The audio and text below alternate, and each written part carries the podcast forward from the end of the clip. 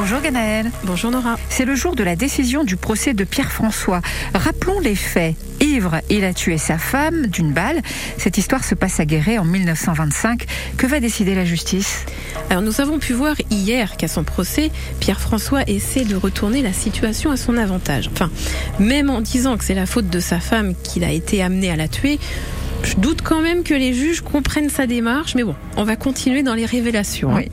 Alors, il va comprendre de lui-même qu'en disant que c'est la faute de sa femme, ce n'est peut-être pas la meilleure défense. Donc, il dira au président que le jour où il a tiré sur sa femme, il n'avait plus sa tête à lui et il continuera malgré tout à charger sa femme en disant aux jurés qu'ils ont certainement pu constater que le jour où ils sont venus constater la mort de sa femme, leur maison n'était pas propre du tout, donc il fallait bien qu'il la corrige. Mais lorsque ses filles arriveront pour témoigner, son attitude changera. Car chacune dira ce qu'il s'est passé un an avant le meurtre, en 1924. Elles expliqueront comment la tentative de meurtre sur leur mère s'est déroulée. Et Marie, la seule des filles qui était présente le jour du meurtre cette année de 1925, expliquera comment ça s'est déroulé. Et elle racontera comment son père lui a d'abord refusé son aide pour transporter sa mère sur le lit.